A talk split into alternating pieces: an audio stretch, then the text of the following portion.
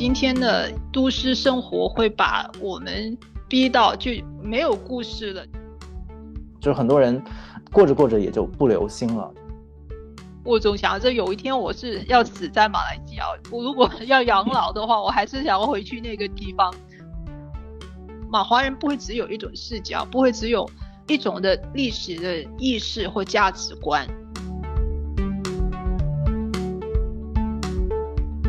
大家好，欢迎收听《螺丝在拧紧》，我是吴奇。这个播客每月会选择几个周四不定期上线，欢迎大家在泛用型播客 App 以及各大音频平台搜索“螺丝在拧紧”进行订阅，也可以关注单独的微信公众号和微博获取节目更多信息。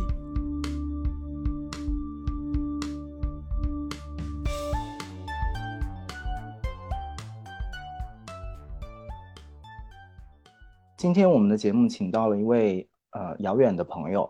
在读到他的书的时候，我正好在休假，然后那是我大概疫情以来两年时间年假马上就要过期的时候，然后终于，你虽然哪里也去不了，然后我就留在北京，然后大概有呃两周的时间，然后这两周时间就是一个绝佳的机会去读那些听闻饮酒，然后一直想读但没有读的书，然后其中就有一本很厚的长篇小说。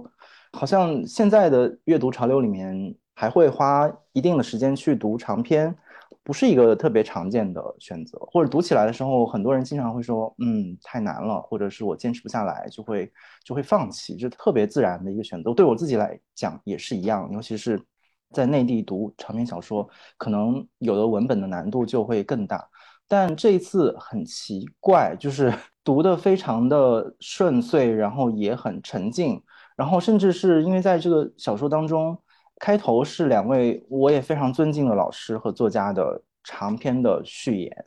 我其实那个时候我还没有进入到小说文本，但是有一个特别强的直觉，就是我不应该在读小说的时候先读这样长篇的深度的解读，不管它来自我多尊敬的老师。所以我就立刻跳过了。我常常觉得读序言会帮助我打开进入一个文本，找到最快速的那个基点。所以，我我自己阅读里面既有阅读前言的习惯，也有阅读后记的习惯，因为那个好像是感觉是读书的两个捷径。但是在读这个书的时候，反正也很奇妙，就是我就特别坚定的跳过了那两篇。然后原本以为读完小说之后会想回来再看，但其实读完小说之后就觉得。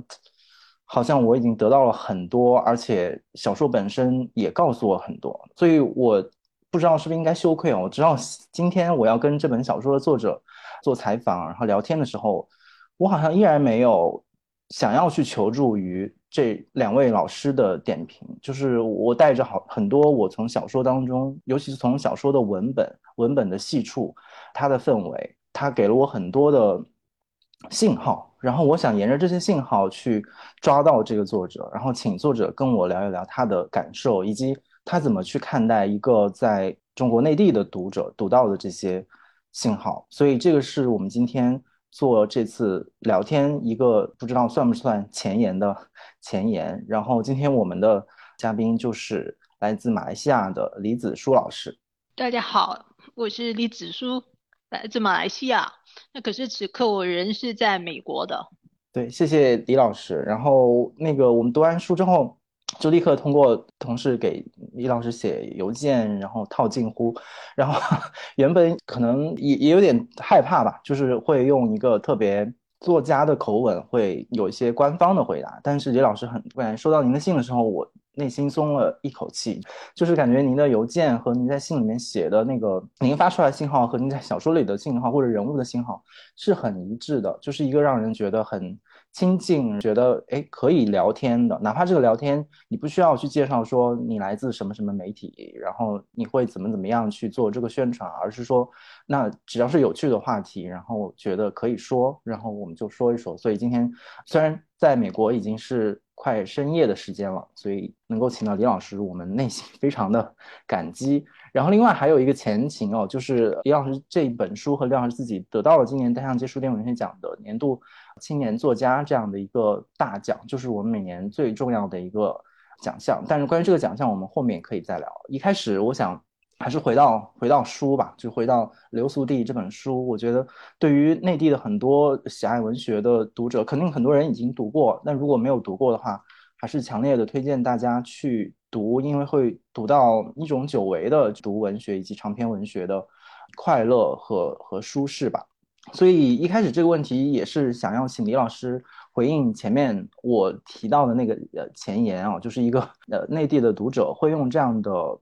反应去读您的小说，而且这本书在内地的出版也有一年的时间，我想应该有很多很多的读者也好，批评家也好，媒体也好。或者是得到很多的奖项，您怎么看待这本书在中国内地引发的这一系列的回响呢？有没有什么新的或者意外的感觉？实在说，这本书我自己是感到很意外，它居然在中国大陆是就是在一定程度上得到文学爱好者的认同的。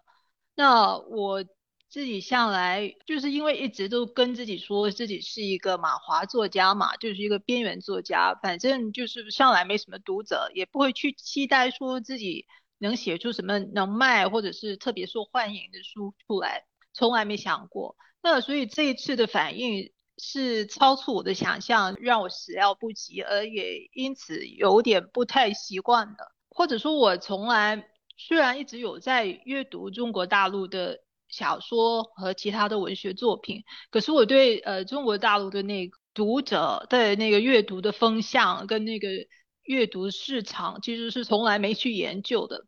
那比如说这一次，就是大概在二零二零年年初的时候，我完成了这个长篇小说。那时候我想，哎，我不要先出版，我应该先找一家出版社先发表吧。那可是我我就是连一个。在中国大陆哪一家刊物有发表长篇小说，我都没有头绪，那就随意的在我自己的微信上那些联系人里面就抓一个，看起来应该是某刊物的编辑吧，我就问他说，呃，请问你们刊物有没有 刊登长篇小说？那那其实找到的是山花。那山花其实是没有刊登长篇小说的，可是那个编辑李朝，我跟他之前也没有，基本上没怎么联系。那可是他就跟我说，你有长篇小说出来吗？然后就请我把小说发给他看。那我发了给他以后才知道，后来朋友告诉我说，山花是没有发长篇小说的。那我就哎呀，心里面就沉了一下，我就发错人了。那可是李朝，他后来一个星期以后就回答我说，他很喜欢，非常喜欢那个小说，然后说服了他的领导。山花在创刊七十年以后第一次破格刊登一一个长篇小说，那期的山花就是一整期的山花，就是刊登这个流苏地。我想说的是，说明是我对我对中国大陆的那个文学市场还有。读者的那个阅读的风向是一点都不了解。那比如说，我以前一直都是在写短篇小说，那很多人都跟我说，你写长篇吧。只有长篇在中国大陆才可能有市场。那大家中国大陆的读者都爱读长篇小说，都看不起短篇小说。那我一直有这个印象。可是当我把这个流俗地完成的时候，我才发现，人们告诉我说，现在的中国大陆的读者都不爱看长篇小说了，大家都去看，都在看短篇小说。我心里面又沉了，为什么我总是就是错失了什么？我总是太不了解。等我有本事去完成一个长篇小说的时候，整个市场都都变了，就是读者的阅读的口味也不一样了。可是。这毕竟是我自己真的是用尽心力写出来的长篇小说，我当然写得出来。虽然说作者已死，可是我还是祝福我自己的小说，希望他能够通过他，或者通过出版社的努力，能够让他去到更多属于他的读者的手上。我不知道有多少这样的读者，比如说在马来西亚，就那个阅读的读者是很少的。我在马来西亚出版这个小说。我对马来西亚的读者的期待跟对中国大陆的读者的期待也肯定不一样，因为马来西亚读者他在读这样的一个小说的时候，更多是要在这个小说里面找到那个他们要检视这个小说里面的写的东西是不是真实，不不，是否符合他们的认知。可是对中国大陆的读者来说，他们要找的就不是这个认知，因为他们本来就是不了解、不熟悉马来西亚华人社会的。那我就心里面很忐忑，说中国大陆读者在不了解这个地方这些人的情况之下，能不能够接受这个小说，或者能接受到什么程度？可是我又明白，这个小说我在最初开始写它的时候，心里面已经立定了志向，这个小说是一定要写的好看的。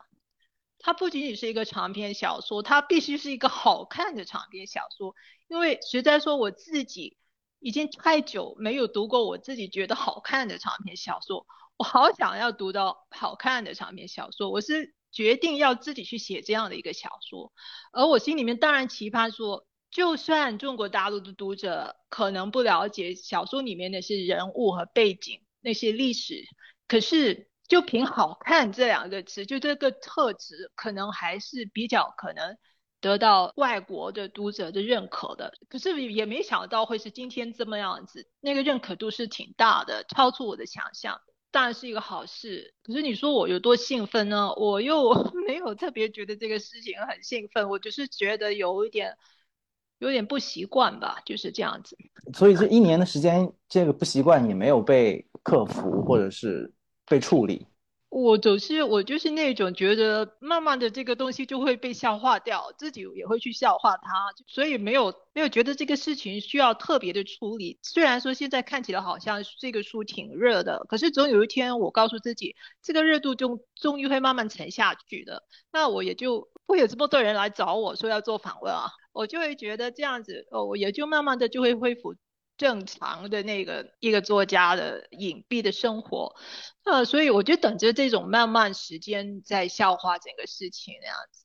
嗯，明白。然后那我们上来就开始抛出我的那些一些问题吧，关于这个书里面具体的内容。然后也是在后面看资料的时候看到，其实您是来自在怡保这个地方。长大，然后这又唤起我这个读者就是另外的阅读的记忆，就是王庚武老师之前的自传里面写到，他也是来自这个地方，就是要不然其实可能一一般的大陆的读者可能就会对怡保这样的一个地名。是完全陌生和没有概念的，但我恰恰有了那么一点点，就是前期的铺垫，所以大概对那个地方至少有另外的一重想象。然后另外一个可能也是继续 跟您套近乎，就是怡保这地方是产锡嘛，就是是锡都。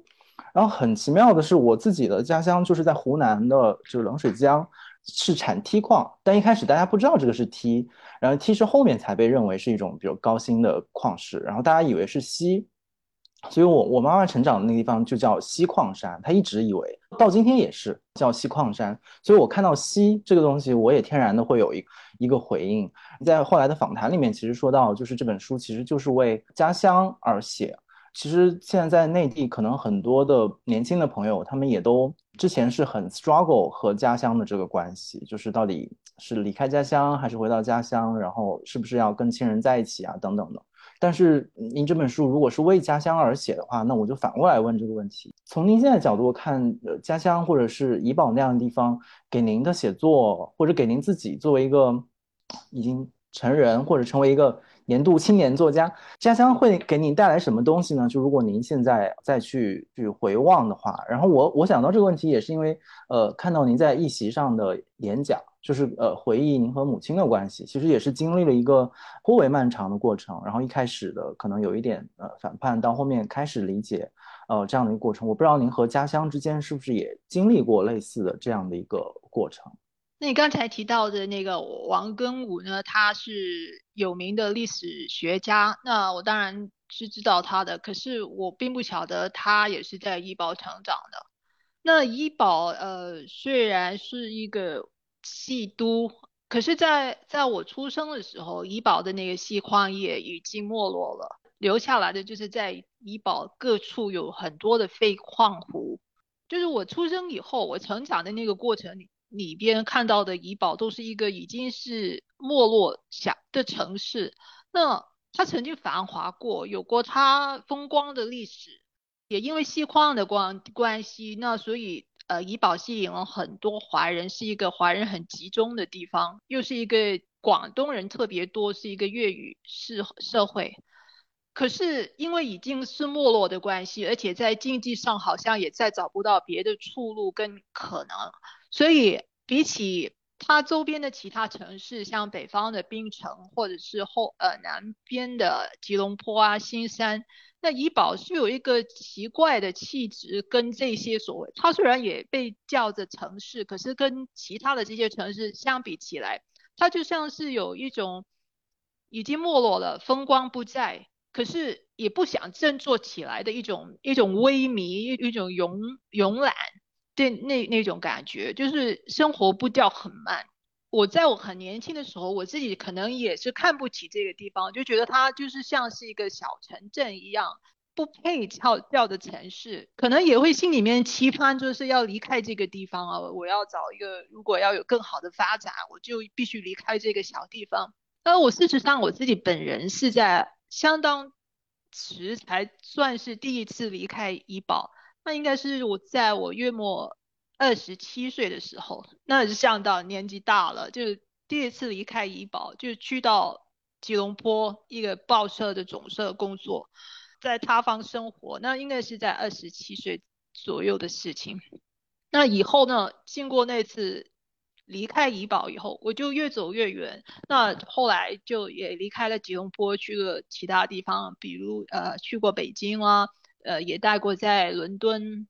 那现在我人就在美国，在美国是算是安家了，就是我丈夫是美国人，那可是我跟我丈夫说说好了，我是虽然是嫁给了美国人，我可能也要办绿卡，可是我的条件是我绝对不放弃马来西亚国籍，不放弃马来西亚护照这个事情。我总想着有一天我是要死在马来西亚，我如果 要养老的话，我还是想要回去那个地方。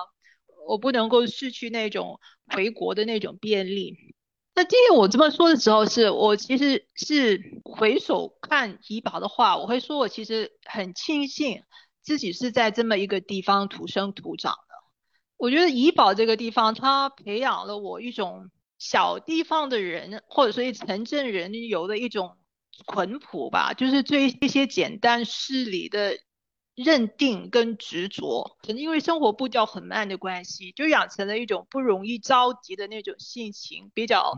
从容，也让我觉得那个地方人与人之间的关系好像跟比起城市其他城市，那怡保的人际关系，就是人与人之间的关系好像更亲近一些，就是更在即使对着陌生人，好像也更容易可以获取到他们的故事。那其他的影响还包括说，因为我一长期就生活在那样一个说粤语的社会，那在那种粤语文化的影响之下，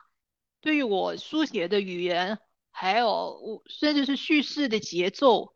趣味，好，其实都是相关的，都有一定的影响的。那这样的一个地方，我今天还是很执于把它称作城市，我总觉得它就还是不配称作城市，它就是一一个城镇那样子。可是它就是介于城市和。和一个乡间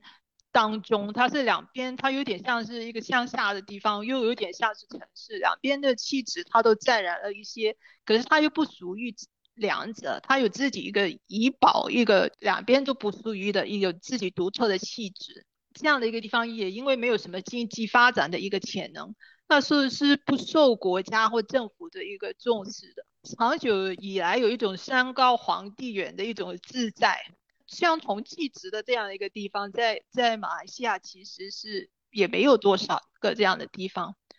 在这么说的时候，我其实就觉得我自己今天的我，其实就有一种很道地的怡保人的一种气质，就是这么多年来，我可以在一个华文世界的边缘写作，明知道没有什么前途。可是还是有一种怡然自得。我这种怡然自得，我觉得就来自于怡宝给我的一种秉性，就是我刚才说的，你就是你就是知道振作也没有用，可是你就还是可以敲着二郎腿，慢悠悠的过你自己喜欢的生活，做自己喜欢的事情。而这个事情，我觉得这种气质是影响到我整个这跟人生的一个态度吧。所以对我能够在写作这个路上，还算是比较。比较快乐的走下来，我觉得是那个小城镇的背景的影响是挺大的。听你讲的时候，也会想起好多自己，或者是可能在在内地很多嗯我们也说小地方或者城镇长起来的年轻人哦，他们后来也进到大的都市，像北京啊、上海、深圳这么大的地方的时候，我觉得可能我不知道是不是可能内地的朋友们还要再花一点时间才能去再次品。体会到小地方的那种缓慢悠长，其实是是对人的性格和工作很好的一个一个滋养，而不是一定只能是在大城市里面这种非常呃紧张的生活。然后我也突然意识到，我们可能我我我吧，我应该给呃在听这个节目或者看到这个访谈的朋友们稍微讲一点点这个小说的是一个什么样的基本的情况。那这样，因为马上我就开始问。更细的问题了，其实它应该是，如果我说错了，李老师可以打断我，或者是帮我修正。应该是设定在大概呃六七十年代的马来西亚的社会，然后其实是借助，从我的理解是三个年轻人，三个小孩儿，他们慢慢成长起来，然后主人公是一个女孩儿，呃一个盲人的女孩叫银霞，然后她和另外一个男孩叫西辉和一个印度的男孩。当然，这印度的一家人在故事里面也也一直存在，叫拉祖，就是他们三个，呃，这样一个在公墓里一起成长的一个友谊吧。然后慢慢的，大家各自长大，然后去到自己未来的职业的方向，去到不同的城市里面，拥有自己各自的家庭。然后，当然在这个友谊当中，又有一点可能近近似于爱情，或者几乎就要到爱情的那那个成分。然后借助他们的眼睛去看到整个社会，包括他们周围的这样的一个小的社群是怎么样的流散，然后变迁，然后最后大家，我不知道是各得其所也好，还是说，呃，日子就这样过去了。主要的人物关系没有太大的戏剧冲突，然后也没有特别呃狗血的情节。值得值得讲的是银霞的工作，就是她 是做那个的士的接线员。就是他通过电话的方式接到呃用用的士的需求，然后再把他派到家宴司机，所以这是一个很奇妙的设定。就是他因此这样一个可能我们看起来是盲人的女孩，但她其实是手眼通天的。首先，她自己的感受力是非常敏锐的，然后她自己的学识其实也是很好的，就是她能很好有很好的理解和学习的能力。然后另外就是她因为有了这样的一个工作，所以她好像在城市里面。到处都是他的眼线，就是他可以呃通过这样的一个工作来认知他的家乡和他家乡的变化以及人与人的关系，然后这个大概是这个小说的一个基本的面貌。然后李老师在他的其他访谈里面也说过，就是整个这个长篇小说是他非常精心的经营出来，所以我我也想很想问一些关于经营这个小说的问题，其中就是最直接或者说我最想问的那个问题，就是我看这个小说的时候，我经常看到一些。比如说，对于比如说拉祖的家里，然后那个理发厅的描述的时候，或者是说呃银霞、西辉他们各自的房间，或者是他们他们妈妈，就是他们呃祖辈或者是父辈的房间的时候的那个描述，特别的吸引我。可我不知道为什么，可能是因为可能对于比如南洋家庭的，或者是对于南洋的那个地貌啊、城市景 观，还是有一些怎么讲呃很外在的想象吧，就是那种。也许类似骑楼啊，或者我不知道啊，就是可能是那种感受。所以以前，比如说我们去海南玩的时候，尤其是盛夏，你会看到很多人家就用一块布把那个骑楼挡住，因为很晒嘛。然后，但是其实你如果仔细看的话，里面是非常暗的。所以里面当然它也要应和银霞这样的一个盲女的设定，所以它里面对于这些室内空间的光线的描述，呃，也是特别的吸引我，就好像是一个人。初初睁开眼睛那样，就好像我第一次来到这个地方，然后我想尽全力的去描述这个地方到底是什么样的一种感受，或者是什么样的细节。比如说里面呃忘记是在哪里描述一个地方，说是像一个幽深的洞穴，我觉得好像那个就一下能够唤醒和帮助我去建立对于那个地方的一个一个理解。然后还有里面对于就是地方里面的声音也有一个我印象非常非常深刻的。细节就是去描述，当时是是银霞和西辉在一块儿吗？我突然有一点断线。对，啊，他们在一起，然后就聊到听到了那个电器整震流器的声音，然后那个是在我不知道有多少听众跟我有一样的共鸣，在我们小时候长大的时候，其实我们常常什么有的时候你什么事也做不了，也没什么可玩的，那你其实你听到的就是滋滋的那那个声音，我觉得那个是特别重要的，而且很容易被你就忘记了。你你在那个场景里面，你不会记得有那样的一个非常微弱的背景声。呃，为什么我会对这个印象非常深？是因为我在这个读小说不断，因为它不会在这个这样的段落里面停留太太久，比如说可能两三段可能描述就过去了，但我反复的会看到这样的描述。我一看到这个描述的时候，我就会很入迷的去看哦。他又来到了什么地方？这个地方是什么样子？然后有有什么声音？然后后面有有一段我有摘抄下来了，跟前面说那电器有一点呼应啊，就是他就描述人生像飞蚁绕着日光灯耗尽他们短暂的飞行。我会发现，在这样的段落段落之间，我也通过这个东西能够找到一个好像统一的或者是一个延续的叙述去讲他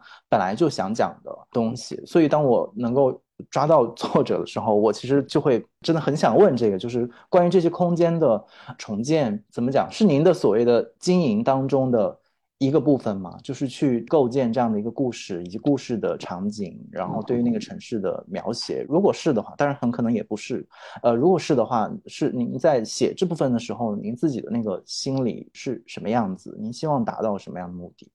我之前在那个访谈。当中提到说这个小说是辛苦经营出来的。我在说的时候，其实我自己主要说的那个经营是做这个小说的语言呢，还有叙述的技巧方面的那些经营。因为小说看起来，虽然很多人说小说的语言文字很朴实，或者说呃。小说的那个章法，就是每一个章好像都有点散漫随意的样子。可是这种散漫跟随意，还有那种朴实，都是经营出来的，都不是一种真的散漫和真的朴实。这些看到的这些朴实跟散漫，其实都是刻意造出来的一个印象效果。那可是这一方面，我就觉得自己是就是很努力去经营。可是你刚才提到的小说里面的空间感。就是里面的景色、那个地方还有空间的那些营造，其实，在书写的过程当中，我并没有感受到自己正在经营他们。在写的时候，我觉得你刚才提到的这些场景、这些光线、这些颜色，他们其实几乎是自然产生了。我自己本身在写小说的时候，脑子里面用的是一种向来都是用一种形象思维的，就是我。小而写小说的时候，脑子里面出来的就是那个画面，就是那个景象本身。当我在写呃八部理发师的时候，我现在我现在要写到八部理发师，马上脑子里面就是出现一个这样子，我可能就是小时候或者是在别的地方看过的这样的印印度人的理发店，大概是怎么样的？那我就自然的脑里面就已经出现了那个八部理发师。不要问我他为什么来，反正。第一次想象出来以后，以后每一次再写到巴布里发时出来的一定就是同一个成色，就是它不会变的，就是我第一次想到它的时候那个样子，那个神像是怎么样放的，就是神像的颜色刮着怎么样的花。当我第一次把它想出来，其实我也没有刻意去想它，我觉得是有一种储备在里头的，就是我在马来西亚在怡保生活了这么多年。我告诉你，我第一次真正意义上离开怡保是在我大概是二十七岁左右。那之前我在怡保也是当记者的，就是地方记者，那就跑了很多地方，接触了很多的人，那很多不同层面的人跟居住的地方我都走进去过。这些东西全部都是一种储备，都存在我的大脑里面。而在我要写的时候，我基本上是不用经过一个。我自己感觉不到的那个所谓的搜索的那个过程，那些形象、那些画面就会自动出来，我就知道，我就觉得印度人的那个理发师就是长这个样子，而只要是长这个样子，他一出来了以后，我再写到这个场景，他必然还是保持着原样，神像还是那样的神像，角度大概还是那样子，那个理发店的那个椅子是怎么样摆设的，光线是怎么样的，其实它都还在。我就是用一种形象思维来来经营着这个小说，所以他在在空间感觉这个制造方面，其实不用怎么样用力的东西，都是自然而然就崩出来了。那我觉得，只要是比如说我在写一个神像，那个印度神像贾尼莎的时候，我当时就坐在自己的电脑前，前面就是对着墙壁。我在想到贾尼莎 的时候，我就自然就抬起头来。就看一看头头上那个墙上，我就好像就感觉那个神像就是挂在这样子的一个角度上，我就看到它是这个角度。就是后来就是用用文字去把我看到的那个画面，我脑子里面出现的那个画面去捕捉它，然后把它一层一层的雕刻出来，变成了文字。那当然没有别的解释，就是全部这些场景，你刚才说的都是一种日常生活中的储备，就是你日常生活的时候对周遭环境的那个留意。而这个东西可能我如果毕生没有离开过怡宝。我可能还不知道，还不那么认真的去观察它，因为就像我一直说，如果你是鱼的话，你对水的了解是很少的，因为你不知道什么是水，你就是生下来就是在水中。可是如果你不是水中的生物，就像我一直说，我的那个生活环境不是使用中文的，就是不是用华语的。但当我要使用华语来写作的时候，我就特比别人，比你们这些生活在华语环境里头的人更用力的去观察、去感受华语是怎么样回事，华语的质地，每一个文字的那个特性是怎么样的。我可能比你们更敏感一些，因为我本来就不是活在那个环境那情那种语境里头的人。那我觉得，就因为我离开过怡保，我去了很远的地方，去了吉隆坡，后来去了。北京去了英国，去了德国，去了以色列，去了美国，就长期的离家。每一次回到怡保，都对这个地方所有的东西都特别的敏锐感，有更强烈的感受。像你刚才说的那个那个灯的镇流器，就像你说的一样，如果我长期活在怡保，我一直说那个环境里头，我可能就没有感受到那个蒸馏器的声音。可是正因为我去离开过了，我。在安静的没有蒸馏器的地方去生活过一段日子，我回到怡保就马上就被那个灯的那个蒸馏器的声音震响我了，就是怎么灯这么吵，有这么大的声响？我妈会说这个灯一直都是这样子的，都是有这个声响。然后我就会发现啊，别人的这个长灯也是有这样子的蒸馏器的声音。我觉得就是因为你离开过家乡，你回去了，你对家乡的一切就有。更敏锐的一个感受，那个感受就是你可能长期在家乡的话就不会感受到的。而这个小说因为使用了是一个选了一个盲人来当一个视角叙述的视角，所以我书写的过程当中可以比较放肆的，就比较放胆的去去描述这些声音、这些光线、这些场景、这些画面。我觉得它有一个正当的理由让。让这个小说的整个那个叙述的那个方式跟这些东西挂钩起来，而让人觉得是自然的，非常自然。你写再多的那些环境的描写，都让人觉得，因为是一个视觉的东西，这个视觉又跟这个主人公小说的主人公的视障有那么大的一个关联，所以我觉得小说是因为我选了一个盲人，而这个盲人，我觉得，我觉得这个小说。不仅仅是在说一个盲人所想象的，他那个一个外面的世界，一个光亮的世界是什么样子的，影响可能一辈子都看不到，所以他只能用尽他身上所有的感官去感受它，去想象它，去描述它这外面这个光亮的世界。而可是我在写这个小说的时候，也是希望说读者是不是也也能够去想象银霞。他那个黑暗的世界，我们在一个光明的世界里面生活的人，是不是也能够感受到或者看得到、触觉得到影响盲人的那种黑暗的世界？我觉得是有这样的意思，两边的一个用意在那边，是这样子。呃，就是您前面说到留心嘛，或者说储备，可能在之前的不管是做做媒体工作的这样的经验，还是在呃。在老家和和出来呃生活的时候，这段日子，我觉得可能流星是不是它也不是一个特别，都或者是不是对所有人来讲都是一个特别自然的事情？就是很多人过着过着也就不留心了，就是他也不会留心到底有没有整流器的声音，或者是他在在哪里。然后这个东西是不是也是不管是说做媒体工作，还是说做文字工作者的一个像他们的器官一样，就是不管是呃您之前呃就十几年的媒媒体工作经验，那一定也是走街串巷，然后到处去找人呃聊天，然后去观察大家的生活。到后来，我看您的描述也是，可能成为作家之后，很多的生活其实是呃独来独往，自己在呃阅读和写作的世界里面，呃，所以在这样的过程当中，呃，您自己就是观察人物也好，观察周遭的这样的一个。有没有一些具体的你的习惯，或者是说呃方式？呃，这这个问题我也常常拿来问我周围的在做写作或者创作的朋友，因为我老觉得这个是一个一个秘密来的，就是他们自己日常里面就是会用什么样的方式去把他们觉得有趣然后值得回味的东西记录下来。有的人可能脑子或者记忆特别好。他可能呃不用做额外的工作，他天然的就印刻在他脑子里面。但是也有很多人，他可能会会借助，比如说笔记啊，借助声音，借助视频，然后帮助他做一些这样的整理工作。我不知道对您来讲，这个留心或者这个储备的方式是怎么样的？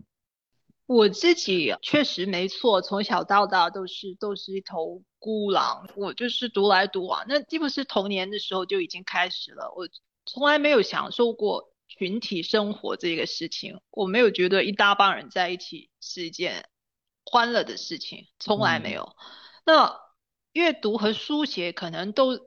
都是我的避难所。我觉得小的时候就喜欢看书，就是看书就是一个很好的理由，可以离开那个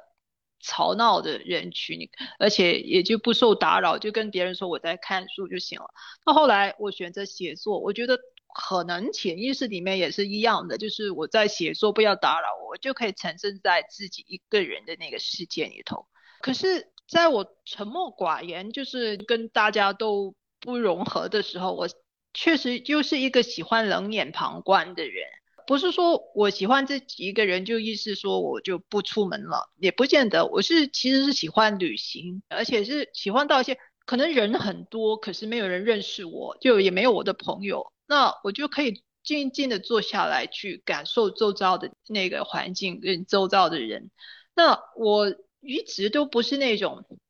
在公众场所，比如上咖啡馆啊，或者是一进到地铁啊、火车站，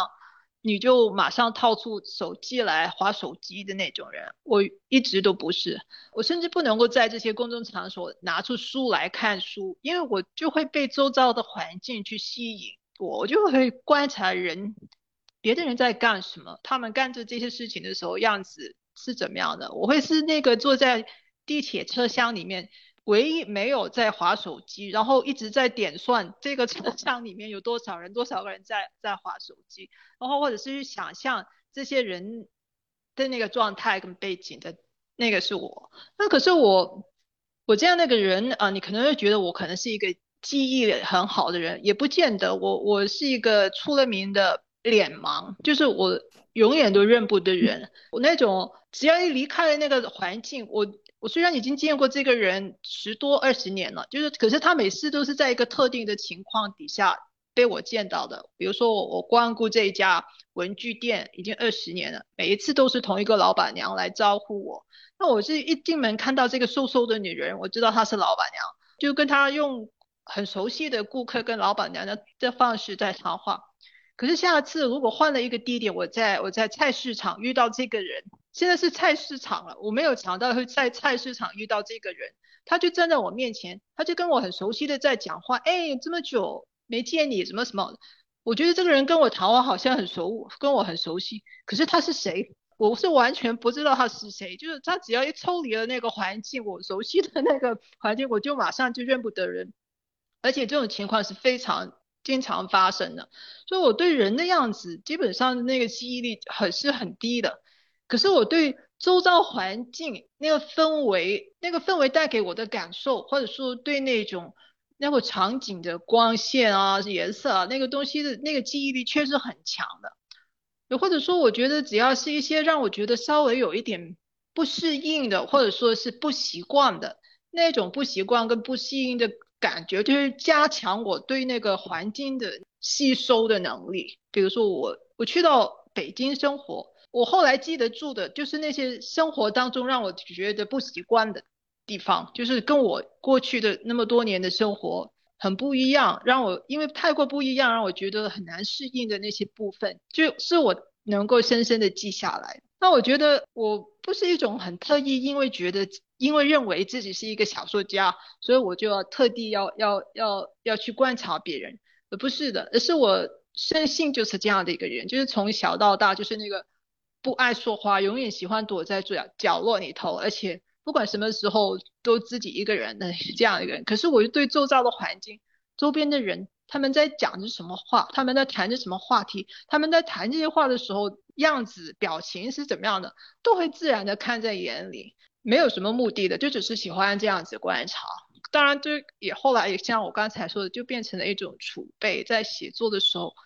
你在想要写这种人的时候，你看过的他们的那种相貌、他们的神色。就会自然的就就出来了，就是这样子。像小说里面写楼上楼，写这样的一一个主屋，这个东西是一种策略。这是我确实是经过一种理性的思考，说我要写写这样的一个小说，写我的老家，那要要从哪里着手呢？我就。就是确实是理性的选择，想过，哎，最好的地方当然是先就写这样的一个主屋，因为更大各大民族的人都住在那个地方，而且都是一些低层的老百姓，那就这个地方最集中，选它是最好的。那这个很多经过一种 理性的分析跟选择以后，那些跟这个主屋相关的、可能相关的所有的东西、所有的人，他就会在我的那个储藏室里面就会跳出来。所以我在做的这个所谓的留心，可能我刚才说的就是我并没有特意去留心它的，可是我好像也没除了去观察周围有没有别的事情好做，我不是那种会会去划手机的那种人，我就是会去想要看划手机有什么好看，就是你还是觉得周遭各种各样的人去猜测他们的生活这样的事情对我来说好像更有趣，就是这样子。嗯。然后前面您提到您在北京生活和工作过吗？是，就这段经历之前没有听过，也想听简单的聊一聊在北京做什么呢？哦，没有没有，我是在北京待过呃两年多吧，但没有工作那时候。那也很长时间哎。对啊，对啊，挺长时间，所以我是对北京很有呃很有好感的，就因为住过两年多的关系，所以对他是非常的怀念的。疫情的关系不能到中国大陆去。如果能够去的话，我最怀念的地方就是北京了。喜喜欢北京什么？不喜欢，我觉得就是住下来，开始的时候就觉得很多各种各样的不习惯，就是也有各种各样的失望，就是嗯，就是一个马来西亚的华人回到祖国，就是那个。各种各样的期待吧，那可是去到都会落空了，就是感觉到那种虽然大家是同宗的，可是有很大的文化的差异。这住下来还是有很多让我感到很刺痛的一些部分，或者说那种非常对我来说可怕的发展，就是非常快的，那那快到一种让我觉得很怕它会失控的那种恐惧感，还有人与人之间相处的那种。对我这个怡保小地方来来的人来说，觉得有一种粗暴，当时是这样感受到的。那这都让我觉得很不习惯。然后，可是住下来接触的人多了，也慢慢在北京接触到一些，我感觉其实非常真诚。但我觉得那可是那真诚可能又是选择性的，就是因为我是一个外地人，他们对我其实是特别的掏心掏肺的一种真诚的相待，在。北京也是遇到过很多让我自己感动的人跟事情，所以呃对他有很好的影响，是这样子。那刚才我问了关于空间感的那个问题，那我下面再问一个就是时时间线的问题，因为这个好像。我看也不断的有记者或者是其他的访问者会问起，然后我读这个小说的时候，的确我也常常就会因为这个事儿会停下来想一想，哎，为什么作者会从这个时间跳到另外一个时间当中？他是怎么完成的？他他常常就是在一个人的讲述当中，或者他随着自己的念头，然后好像一下就从此刻到了彼刻，然后哎下一刻的时候，他好像又。其他的事情又推动他又回到了现在，就是整个是一个非常呃，可能读者看不出来他到底作者的一个理性的原则，或者是他的方法是到底是怎么来排布这个这个时间？他好像更多的就是靠一个人或者事，他唤醒或者标记出哦，原来这是一个关键的时间点。然后我在想这个事儿的时候，就想到了一个一个成语叫“刻舟求剑”。就“刻舟求剑”当然是一个一个贬义了，就我们用用起来。但其实，在在记忆当中，它好像是很能描述我们记忆的那个运作方式的。就是当我们生活中遇到一个事的时候，我们真的就会投一个箭下去，它就标志出在这个地方曾经有事发生。我会，其实你具体说这个是发生哪一年，或者是说呃是具体的时间，其实并不重要。但是这个地方有事情是很重要的。然后就这样的话，在整个小说当中就构成了很多这样时间上的小小的循环。就你你讲着讲着，好像又回到了哎，可能三章四章之前那个，然后这样的一个。布局，所以可能也是一样的问题，就是这部分的考虑是在所谓的经营的这个范畴吗？还是说它也是心之所至，然后是在您的自然的一个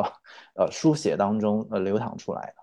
不，这这肯定是一个经营的范畴，就是很苦心去经营，但是又不要让读者看出一种经营的痕迹的那一部分。小说我本来一开始就没有想过要打算用一个线性的叙述，就是我觉得已经在用一种写实主义的呃手法在写一种写实主义，看貌似写实主义的语言手法在写。如果再用线性的那个叙述，整个小说读起来就会很平。那而且像你刚才说的，我会用事件，用事件在不断的提醒读者这个。事情发现呃发生的那个顺序什么的，可是不会用直接的去写年份这个事情，是因为我要写的这一批人，这个生活在楼上楼的这一批小老百姓，就是他们的记忆对事情，不管是对国家大事或者是自己人生的事情的那个记忆，其实从来都不是用年份去记的。就我就跟这些人相处。经常跟他们相处，我他们从来不会告诉你说，哦，那是一九八九年什么什么，或者是从来没有这样子。他会说，哦，那年呢，我我我儿子娶媳妇的那一年，或这样子来告诉你。就每个人都是用这样的方式来记事，所以我在写这一批人的对故事的时候，我是绝对不会让自己用一个年份去去标志事情。我觉得这个年份更多是。不是这些人标志事情的方式，而他如果我这么做的话，是为了读者而做，是为让读者去对照事情呃的那个顺序去做。而因为小说本来就已经设定了一种像说书一样的那个调子，我觉得如果我这么就是一本正经的把年份标记出来，我觉得也会打乱的那个。那个说书的那个韵致跟他那个调子，所以我是呃绝对不让自己这么做。可是这些看起来好像很散漫的，就是时间一直在跳动的，就是前就重叠这样子的一种写法，不可能是随意做，随意是一定做不到的。那我在写这个小说的时候，一开始所有的人物，几乎所有的人物，就是在动笔之初就已经构思好的，所有的人每家每户的家庭成员。甚至这些人的名字、他们出生年份，全部都已经决定了。然后我就把这些东西全部都列在一个列表里面，时间大大小小的事情，可能在书写的过程当中也会不断的加进去。就是这一年，就是大辉去日本的那一年，而他去日本的那一年。就是其他人每个人物，其他的人物他们的年岁是多少呢？那一年大会是几岁？那也就是说他妈妈是几岁，西会是几岁，影霞是几，全部都列清楚。所以呃，大会回来的那年正好也是那个我们的南北大道呃启用的那一年。呃，这些国家大事，还有这些人物里面的人生的事情，全部都列在一个列表上，就很清楚的。我在每一次每一天。要开始写作的时候，之前就先打开这个列表，就是我在写这个事件发生的时候，我在写着这个呃大辉的大女儿出生的时候，我就可以清楚看到其他人，不仅仅是大辉跟慧兰他们在什么样的一个状态，也看到了呃银霞在怎么样一个状态，连珠在怎么样一个状态，他们是几岁了，那这都影响我在写这个单纯的这个事情的时候，这些人，其他人。相关的和不相关的，他们的处境、他们说话的方式、他们的年龄和他们的身份地位，也可能影响他们在处事的时候会有的一个做法的选择。我觉得这个都是很我自己要看得很清楚的。所以这小说看起来好像很写的有点很随性那样子，好像作者就是随意想想想到哪里写哪里，然后。忽然想起什么又回去补，那没有，其实是这自有制造出来的一种，但这这种叙述的方式本来就是很适合我所认识的这些底层的小老百姓的他们的那种叙述的方式，就是他们随时想起什么东西就加起来。那当然，我要在小说里面不能够随意到这种地步，就是要把所有的这些跳跃，呃，尽可能做到很自然，就让。太拖戏，就是要让读者可以很快的进入状况，又很快的把读者带出去这样子。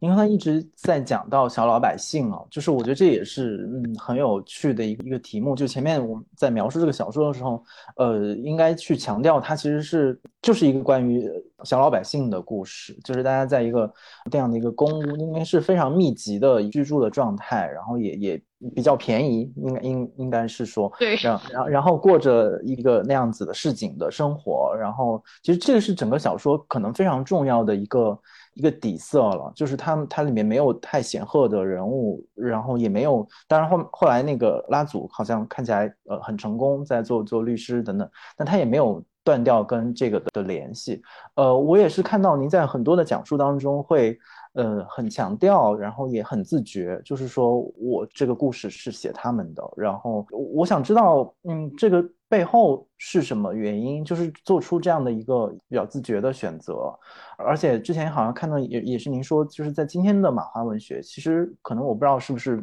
描述其他的整个华语文学也合适，很少会那么。全面的去处理下层百姓的生活，就是可能呃很多小说会带到他们，就是借由他们的眼睛或者借由对他们的关怀，但是更多的会把他们跟呃比如城市啦，然后后后来的种种发展联系在一起，但是真正的就回到他们的生活里面，然后从他们里面去看他们的变迁，做出这样包括用这样的篇幅，就是一个一个长篇的篇幅去进入他们。这个是一个什么样的原因？以及您觉得为什么好像现在的小说家或者作家们，呃，比较少去关注到他们呢？我想，如果是从马来西亚马华写作人的角度来说，在马华，因为马华是我比较了解的一个一个圈子一个地方。就马华来说，我觉得，因为我们本来写作的马华人就很少啊。写作本身就是知识分子，就是一群知识分子的活动。那我觉得这些知识分子难免生活经验和想象都比较匮乏，就是他们就生活在知识分子的高级知识分子的一个圈子里面，大家文人都在一起，或者是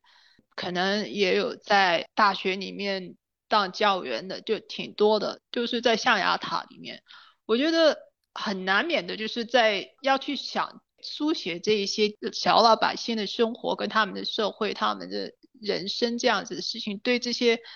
知识分子来说其实是挺难的。就是他们可能也来自这样子的一个底层的家庭，可是很年轻他们就离开了，他就去到另外一个阶层，就跟另外一群人或者另外一个环境里面成长。就离开了久了以后就。没有办法去处理那些底层人物的生活，而且因为文学创作是那么稀罕的事情，很自然的就我们会大多数人会把它经营成一种比较高级的东西，文学就很难免的就会走向一种精致化，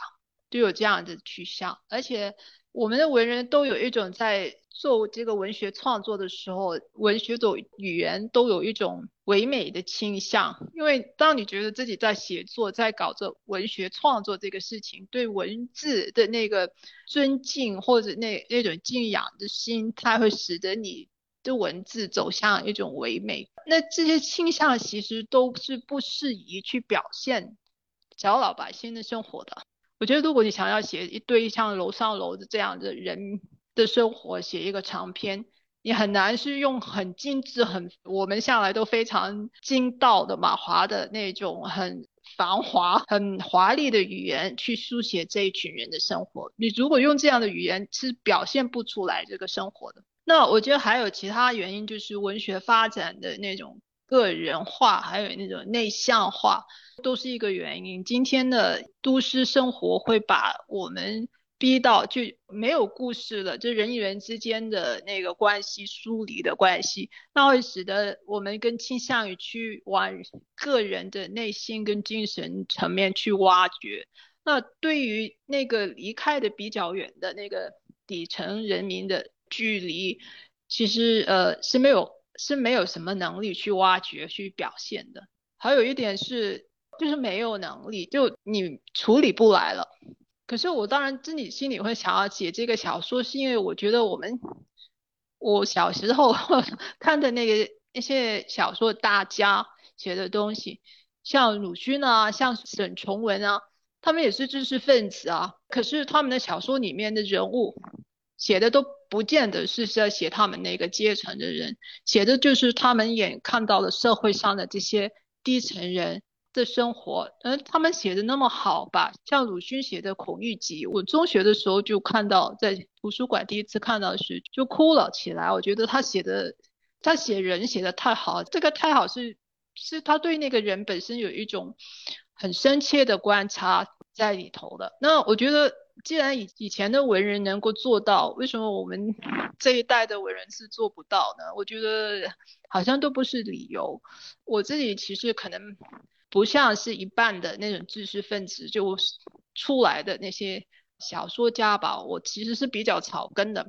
我甚至自己也没上过大学，我就是中学毕业就出来找工作，做了很多奇奇怪怪各种的工作，然后就当了记者。我觉得这个可能以前我说起来会觉得有点难看，有点自卑。可是今天的话，我会觉得这其实是我的这种不同寻常是非常珍贵的，是我的优势。就算是今天就在马来西亚的话，我还是觉得自己活得像一一个草根一样。我就是会跟我一上出租车就跟司机就聊天了，我就想个像个大婶一样，就跟他聊天啊，聊天气啊，就或者是在菜市场，有些跟卖猪肉的，就是谈话，就是我就是这种人。那这种人我。我其实应该珍惜我还有的这个特质，能够还在这个阶层跟这些人相处，了解他们，而且能够观察他们。我觉得今天来看，我觉得这是我的福气，是我的保障。我觉得如果我离开这样的环境太久太远的话，我觉得我可能有一天也是处理不来的。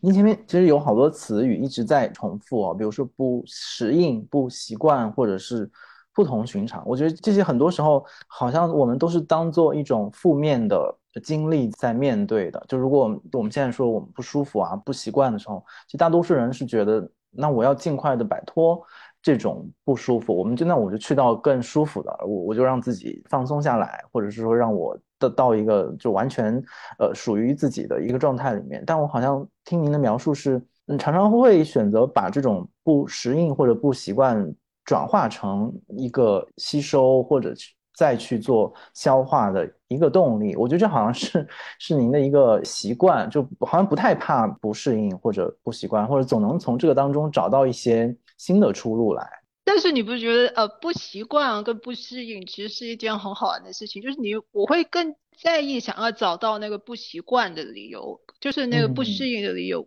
到底是什么不同？为什么这个不同本身会让我觉得不舒服？我会想知道，然后我去思考这个理由、这个原因，然后去想一下，如果这个情况是发生在马来西亚，或者这个情况是发生在美国，会是怎么样？对我有什么样的影响？我就会想要去了解这背后的原因。我觉得那个不适应跟不舒服，其实它总是会被时间消化掉的。我只要待久了，有一天我就会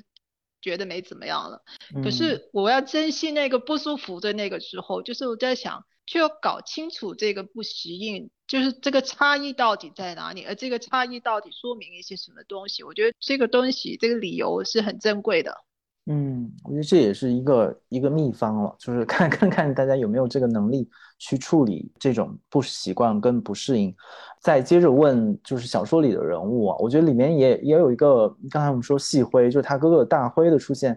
对我来讲是很重要的一个人物，因为他是一个串起来开头跟结尾。就一开始他的的出场，可能一般的读者都会有哇，这是一个大的悬念的铺垫，就是一个人，大家都以为他不知所踪，甚至死了的人突然出现在一个回到小原来的家乡，他一定会引起一个轩然的大波。所以我不知道是只有我还是我觉得很多读者都会等待在后面这个人到底。怎么样了？他是不是有什么惊天动地的变化呀？等等，结果后来他只是非常就小说的主要的部分，他都只是他的过去会参与这个小说，但是他回来之后到底做了什么，不是这个小说要去解释的问题。直到很后面，他才跟他的兄弟可能就是在投票的时候擦肩而过，然后跟跟银霞在电话里面大概说了两通两通电话这样子，也没有去太多的交代。我觉得这个也是就用这个人物的。处理其实也很能说明这一本小说的一些气质，就是很多时候好像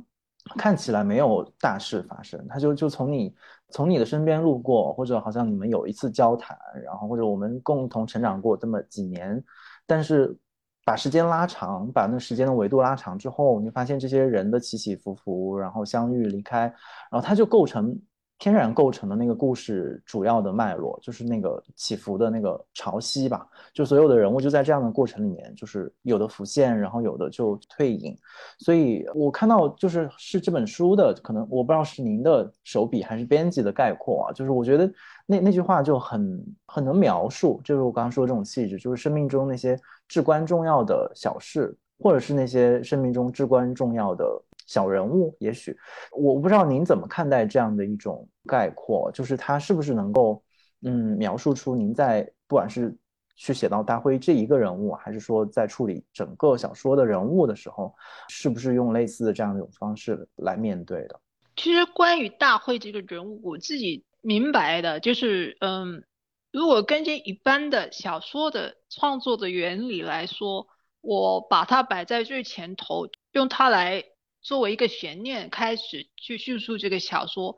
当然，在根据小说的原理来说，好像自然的，我最后一定要给他一个说法，就是要让他干出一点什么事情，因为我本来就用这个来吊住了读者的胃口，让他们去阅读这个小说。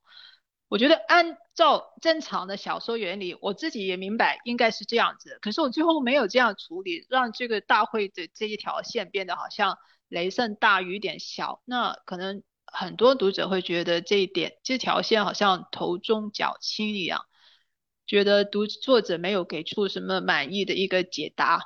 但是实话说，我从一开始就没有觉得这个交代有很重要，因为我大会这一条线其实重要的并不在于他这个人或者他他的下场或他的下落，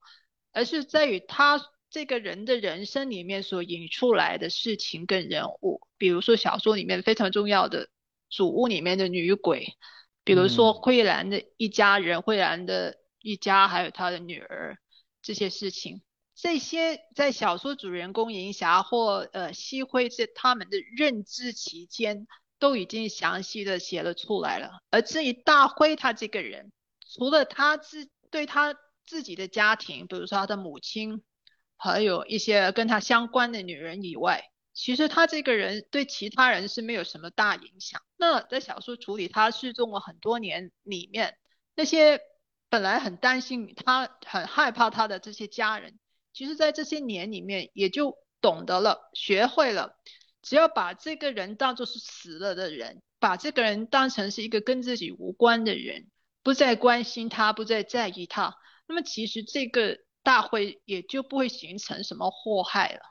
就是你不把他当家人，你把他当成死的人，那这个人就不会对你造成什么影响。这也是最后慧兰和和西会采取的这个办法。这一点我是在写着写着，自己在写着写着的时候就明白过来。我觉得，据我所认知的这些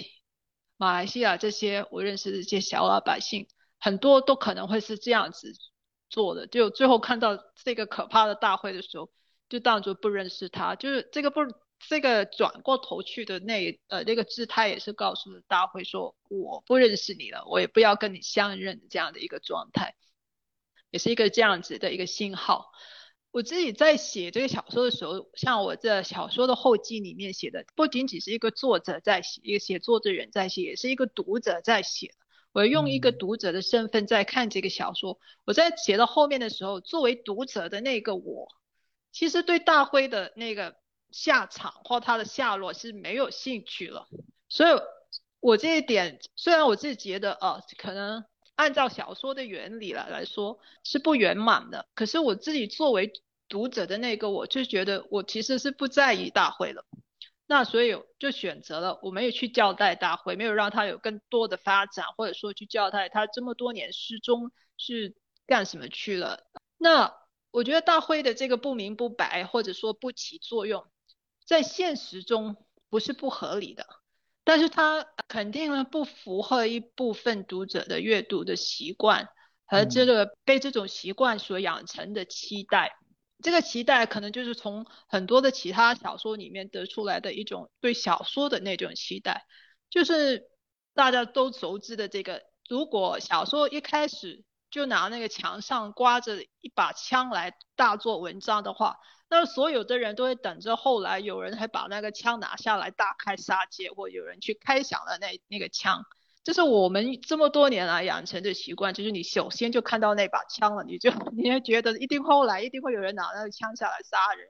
那我觉得大辉在这个小说里面就是那一把枪，一开始你就说大辉，可是所以大家都等着是不是大辉后来会会干出什么事情？可是，在现实当中不见得是这样子，就是他就是。确实是大家心里面很害怕的一个人，就不想看见他的这样的一个人。可是他就算在现实里面有这样的一个人，他出现了，后来回来了，也不见得他就都会做出什么大事或大的祸害来。我选择小说就最后在写到这部分的时候，我基本上是被那个读者作为读者的我自己去说服了，就觉得我的作为读者我已经不关心这个人了，我不在意这个人了。我作为一个作者。我我听从了读者的那个我的那个想法，所以就觉得这个是可以放下的这条线是这样子。嗯，我觉得您说到就是自己作为写着写着就好像会呃进入一个读者的心态哦，但我自己的感觉是您进入那个读者心态其实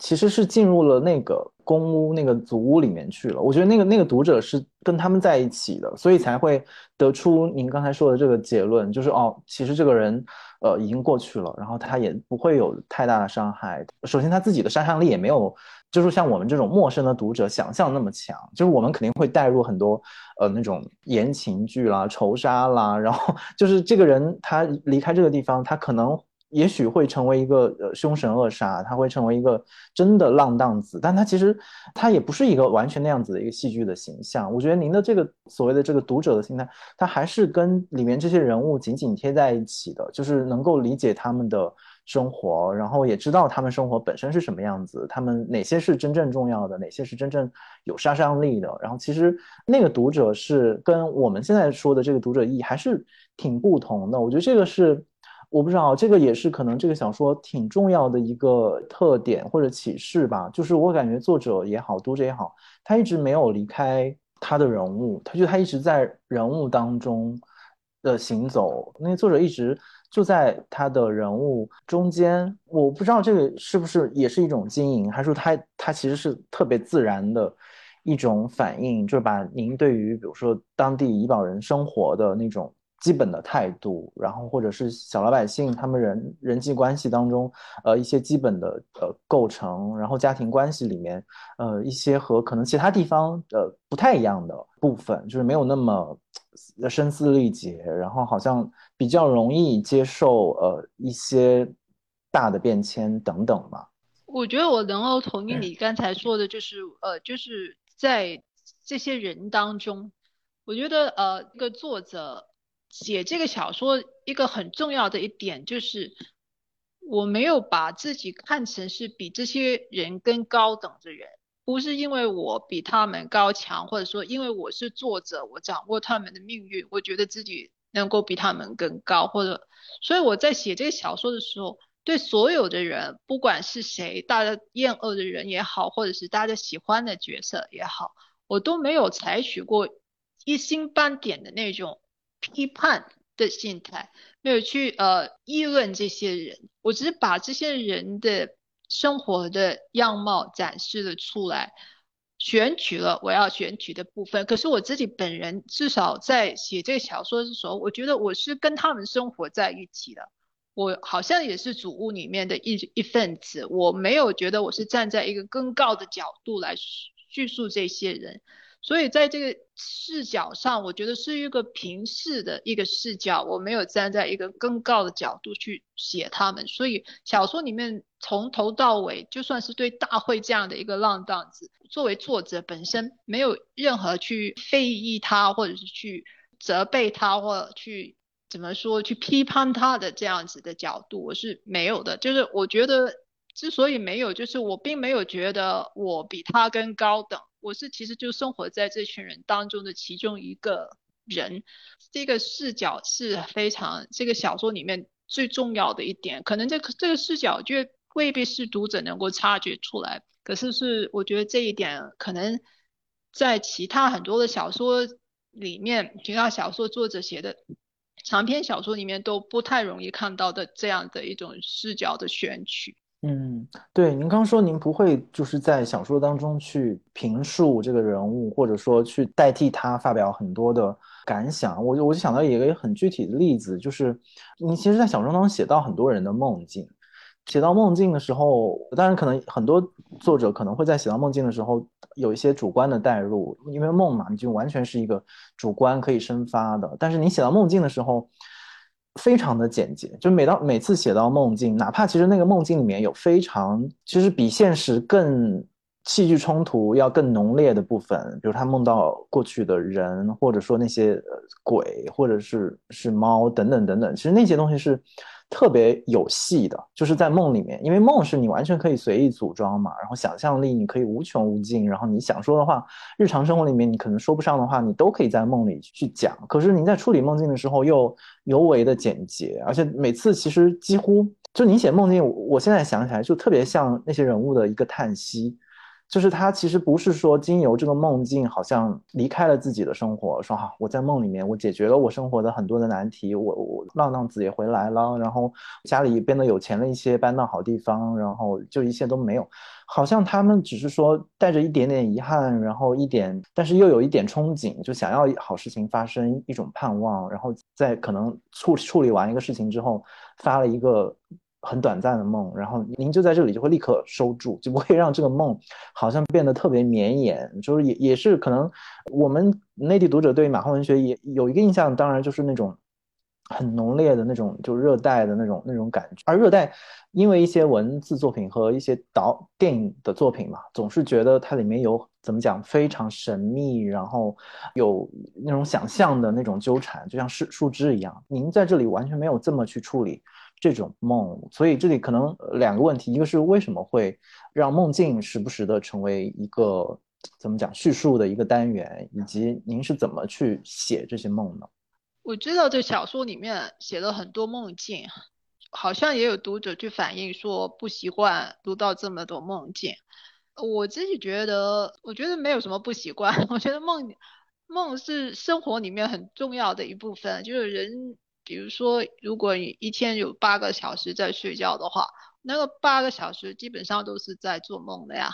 至少我自己是这样子，我我我印象中我没有感觉有一个晚上我是不做梦。我觉得只要我一睡着了，梦就马上就就涌上来了，我直到我睡醒了为止。几乎每个晚上的那个睡眠都是充斥了梦的呀。所以我觉得我处理的是。我们生活中没有清楚意识到的那一个部分，可是这个部分是很重要的，可能占据你二十四个小时里面都占了你八个小时的时间。那我觉得我自己说我是一个梦很多的人，可是我梦的类型是很少的。我觉得我翻来覆去就是做回同样类型的梦。这比如说一些焦虑的梦，一些焦虑的梦总是在梦中处理，永远看起来很简单，可是在梦中怎么样也处理不了的事情，就是找你。你停的车到底是停在哪一楼？然后你整个梦都在寻找那个 自己的车子，然后遇到很多的困难啊，然后遇到很多奇怪梦境的那个空间会不断的变化，然后你就是找不到你停的那个车子，或者是别的类型焦虑型的梦啊，在找厕所，然后找不到，整个梦都在找厕所。我就是做的同样类型的梦，我觉得这些梦反来覆去，其实都是在回应着现实中自己可能有意识或无意识去回避、去思考或面对的种种的事情。我觉得梦是对现实你生活你醒着的时候的生活的一种回应。所以我觉得，哎，它占据你可能生活的三分之一的部分。所以我觉得，在小说里面写到梦，就是在这些人这些人物生活里面三分之一的时间的那一部分，按比例来说，梦其实也没有说在小说里出现的太多了。那我觉得，除了梦以外，还有一个就是死亡一样，就是也有很多人说我的小说写很多的死亡这个事情。那我觉得我自己作为作者是觉得。对梦或或者对死亡都是用一种比较平常的心态去看待的。我没有觉得写死亡小说里面写死亡应该占多少比例这个事情。如果按现实中的比例来说，生跟死之间的比例是相等的，就是有多少的生就是有多少的死。所以小说里面写的各种意外的或自然的，就是生老病死，就是人生，就是生活里面的一种常态。所以。我自己在写的时候，并没有觉得写梦或写死亡这种事情有什么值得特意去注意的，或者说能够去统计的。回到去说的梦这个事情，我觉得梦，嗯，我自己的梦，刚才说的是反来覆去做会同样的梦，可是它总是细节很少的呀，就是或者说醒了以后，只要你睁开眼睛，那些梦中的细节就自然就会去掉了大半。那所以在小说里面，在处理的梦这一部分的时候，我都可能就像你刚才说的，会写的比较简短，就是没有写出太多的细节来。因为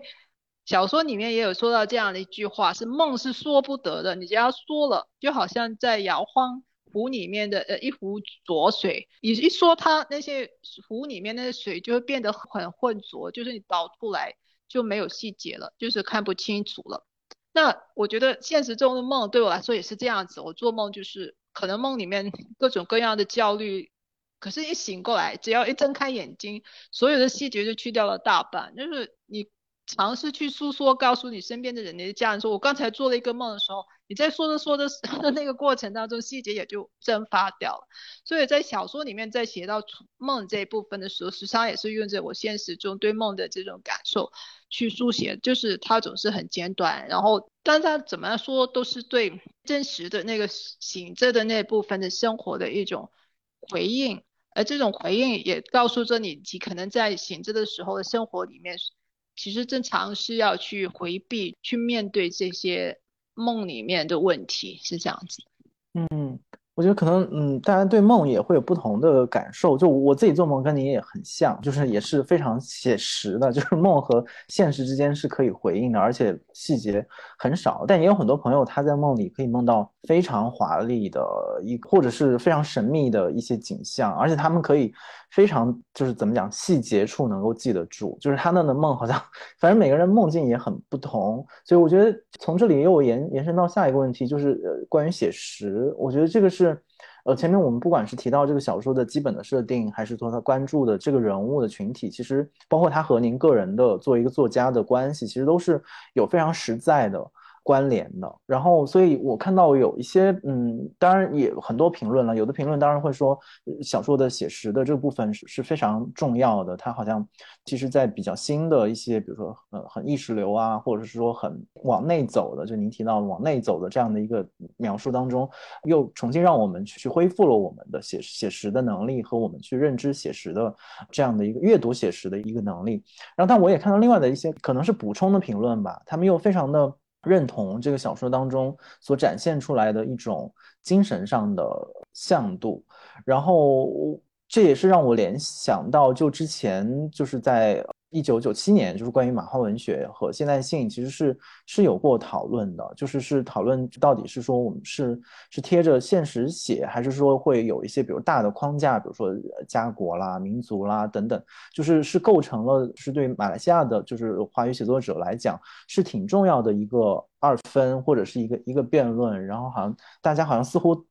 都得在这个当中去做一个取舍，但可能取舍也嗯是很难完全的截然的二分嘛。所以可能一是想问您对于这样的一个呃辩论，在今天的一个回应，或者是说在在刘苏娣的写作当中，是不是也在回应这个辩论？呃，然后那个具体的关于这个小说的问题呢，就是如果说。呃，但我的想法肯定是这个小小说除了写实之外，它有一个嗯非常自给自足的精神的世界嘛。然后我我想可能是请您去能不能具体的解释或者说去展现这个精神世界当中到底是什么样的一个精神世界？如果它不是说那些旧的，比如说关于家国、关于族群、关于流散这样的一些非常大的或者是抽象的理论性很强的议题的话，那是是什么？精神性的内容会在支撑这个小说非常写实的这样的一个建筑的下面。好的，你刚才提到的那个一九九七年关于马华文学和现代性的讨论，当年是很火的，就是那时候就是主要是有黄锦树呃掀起的那个跟刘台这些现代主义跟嗯马华的那些写实主义的作家的争辩。可是那时候。那时候的我，呃，才算是初出茅庐吧。而且我因为一直都都是一个刚才说的是独狼，就是独来独往，所以都不在那个那个圈子里头。所以当时我对这个整个这个争辩争论，其实都是抱着一种不太关切的一种观望的态度。所以我不能说这一场政变对我本身的写作有怎么样的影响。我还记得我当年曾经有写过电邮给黄锦树，简短的说，跟他说不明白他为什么要用这么激烈的方式去去讨伐这些写实主义的老作家，因为我觉得反正我跟他说，反正你不去讨伐的话，现实主义就马华的现实主义，包括这些老作家，再过不久他们都会成为过去的，就是你觉得这个。风向就是会这样子吹的，现实主义就支持不了多久，现代主义自然就会就上来。我当时就写了几句吧，大大概是几句这样子的一个电邮给他。我这么说的时候，你看，我觉得我觉得就很表现我这种怡保人的特性，就是没有什么，永远都不会很 aggressive，就是不会很激烈。我觉得那个东西我都看到了，它就是会过去的嘛。我现在为什么那么急着要去结束它？这个东西的意义在哪里？可能就是跟很多医保人的那种慵懒的，就是那种颓废的这样子生活态度是很是很相似的。那可是后来我开始写小说，我写长篇小说，第一个长篇小说出来以后，后来有个马华的前辈、留台的前辈，呃，李有成老师，他就给我留了短信。跟我说，呃，就鼓励我写，继续写长篇小说，然后跟我说要写的小说要有这个历史意识，他就特别强调了这一点。我觉得马华其实是不乏历历史意识的，那可是我们所在文学当中呈现出来的那种历史意识，都是一种知识分子的那种历史历史意识，那就是最明显的就是我们会把马共的题材。一写再写，就是觉得这是一个最好的表现马华的整个背景、呃政治历史的这样的一个一个素材吧。那可是刘苏娣写的是一些贩夫走卒的生活，他们这群人，你不可能硬硬把这个历史意识就是套在他们身上，硬要他们去表现的。可是只要把他们的生活、他们人生的那个故事摊开来。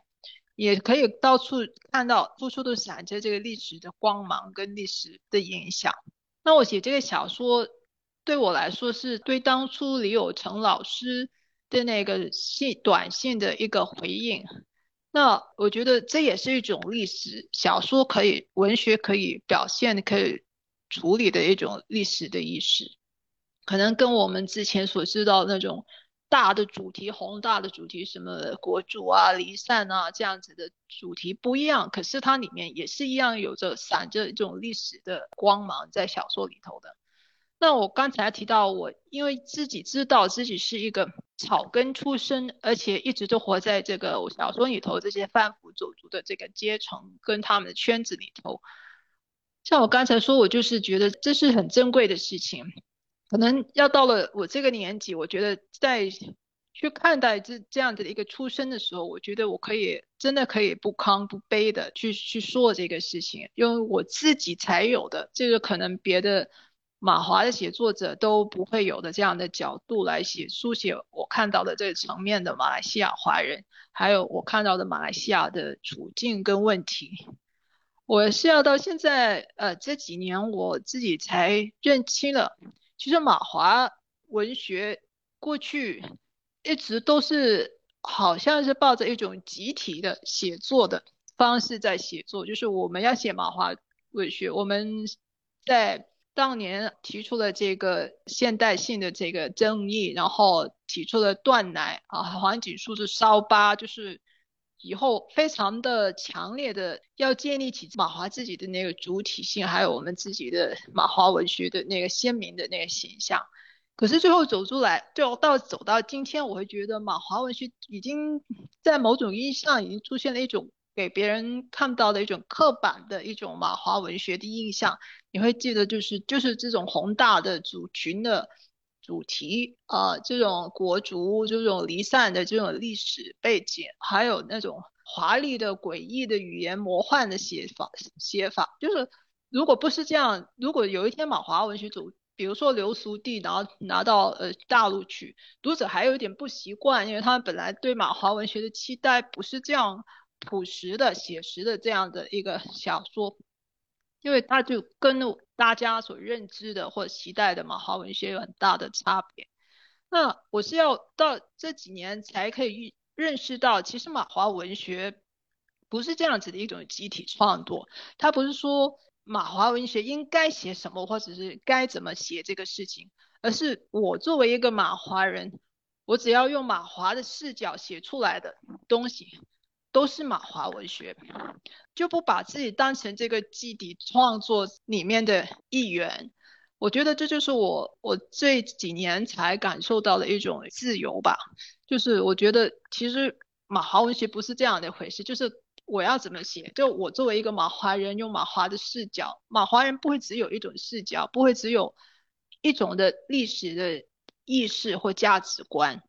那可是比较好玩的事，就是我当初跟黄举树说，呃，反正你不去讨伐他们，呃，现实主义马华的现实主义也会成为过去。可是事过多年以后，今天反而是我自己用起了，呃，看起来是现实主义的手法去写《流俗地》这样的一个长篇小说，那就好像是对我当初说的那个话的一种某种意义上的嘲讽。我说他会过去，可是我自己却用起了写实主义的小手法在写小说。但是我自己又很明确的知道，其实《流苏地》并不是一个真正意义上的写实主义小说，它是一个披着写实主义的外壳，可是里面是留着很现代主义的血脉的这样子的一个创作。而这个我能够用这样子的手法在写的时候，我觉得就是一种自由的体现，就是我觉得是马华人才能够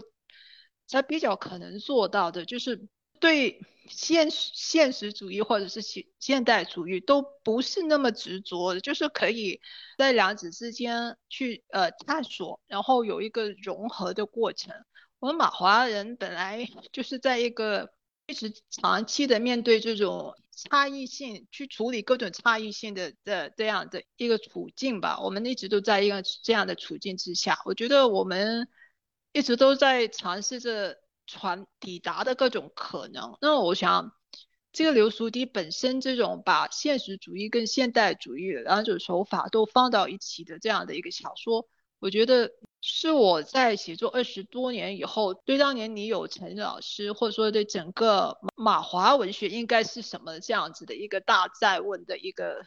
回答吧。嗯。我觉得您刚刚的回答让我突然想到，就是一个在内地的一个画家叫刘晓东，他对自己的画的描述也很相似。因为怎么讲呢？艺术界也经常就说他是一个写实主义的，因为他画大的油画就画周围的人呐，妈妈呀，然后亲人呐，朋友啊什么，特别写实的这样的一个，包括和真人尺幅就是等高的这样的一个尺寸来来画，所以大家总是说他是现实主义的代表，然后就是给他贴了很多溢美之词嘛。但是他常常就要去解释，他说我不是一个 纯然现实主义的写作者，就是我，而且我也不可能是因为今天的情况已经和。和当年的现实主义发生很大的变化嘛。就是其实或多或少在今天还在写作或者创作的人，其实谁又不是呃深受现代主义的影响？所以他从物质条件到你的主观的你的思维的构成，他就说我只是用一个现代主义的方式去画现实而已。所以在这个过程里面，你你你你的现实主义的标签是是已经是不正确了，就是你那是一个比较成。成就的标签，其实这个东西可能作家看我们看一个作家的实践和选择，也是这样的一个脉络。看您的小说当中的人物，其实也是这样的一个脉络。就您前面提到的，就历史意识，就虽然说您不希望就那么直接的去处理什么抽象的宏大议题，可是，在里面每一个人的讲述当中，他回忆起自己过去的生活和现在生活的对比，在小说里面常常能看到他的一些。简简单的评论吧，或者他的通过自己的感情所释放出的评论，比如过去时代和现在时代的那个区别。然后里面有一个例子，就是那个马票嫂，就是说他觉得过去光景好的时候，他就不会去写那个万字票。对，万字票是什么？我还想问你。而如果光景好的时候，他就直接去去买股票了。然后我觉得，其实在一个小人物，其实今天我们都能共情，在一个大的变化当中，你说小人物的生活有哪些会变呢？其实无非就是你手边。在做什么，或者是用靠什么谋生，然后做什么营生，这样的这样的选择会变。那这个选择背后，呃，其实都是能够说明历史的变化，然后也是某种历史意识的雏形。对，可以可以先回答一下 我那个问题，就什么是万字票啊？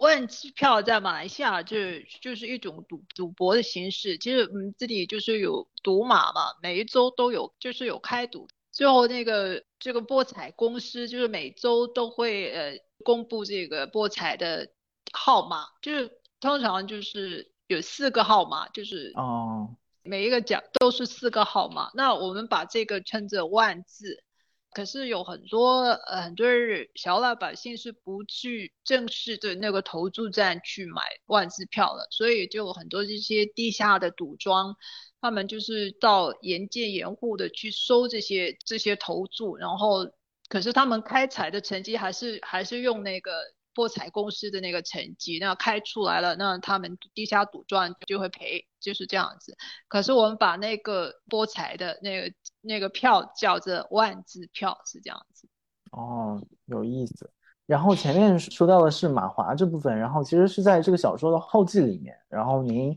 呃非常仔细的去回顾了，就写这个呃小说的前后的情形和自己的心心里的想法吧。然后里面有一段，我相信可能在内地的朋友们或者是跟写作有关系的人一定会看进去的，就是 您说到，比如说最近前面您也提到了，其实在近几年很难读到，就是在华文。华语作品当中，真正可以从打心里佩服，然后您也觉得可能自己就是身处马华文学这样的一个领域里面，会有更多的资源和更大的灵活性。我这这都是呃引用您的话，写出吴江界的作品。所以我还是想请您具体的讲一讲，就是您说的这种，比如说更多的资源和更大的灵活性是指什么？然后。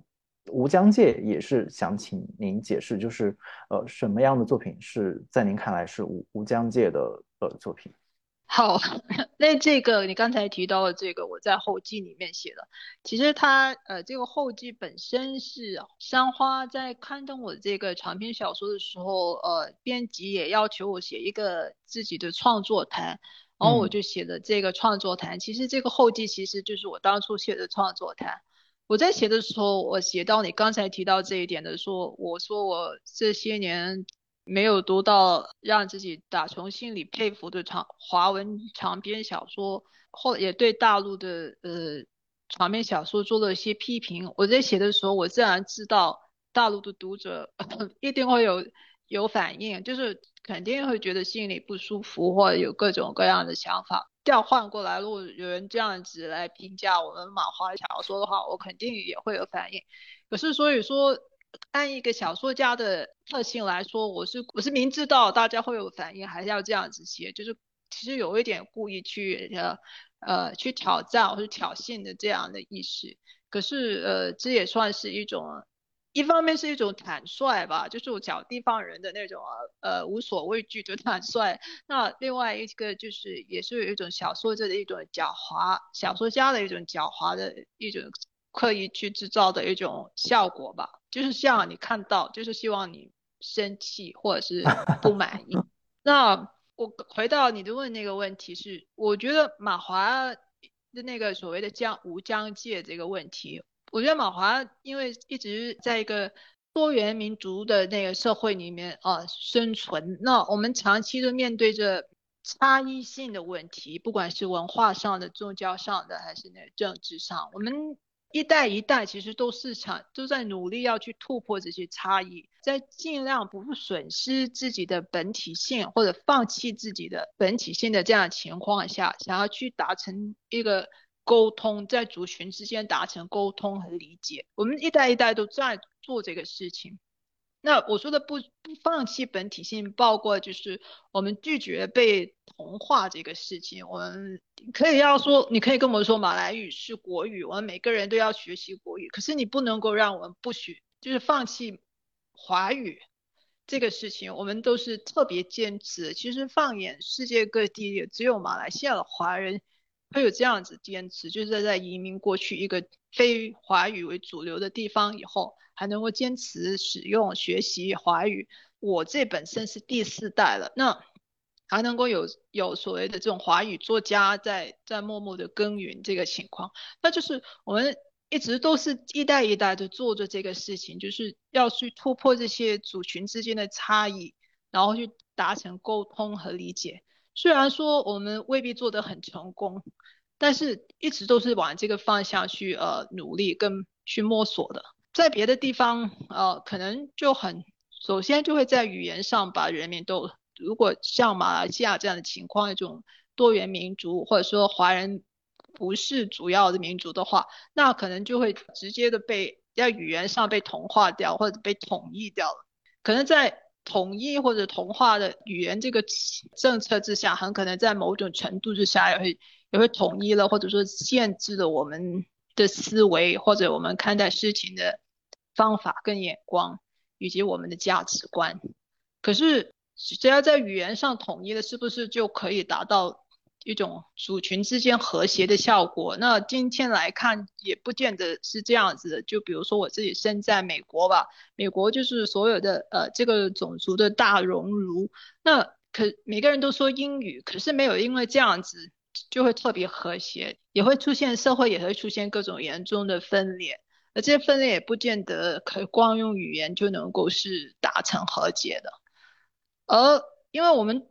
马华，我觉得一直对于这种传达的这个需要都是特别强烈，是特别敏感的。就比如说，呃，我们会觉得，与其是要求全国人都说同一种语言的话，还不如让每一个人呢都能够说。好几种不同的语言，那事实上语言本身它不仅仅是文字，它是一个一个种族、一个族群或一个文化的符号和表证。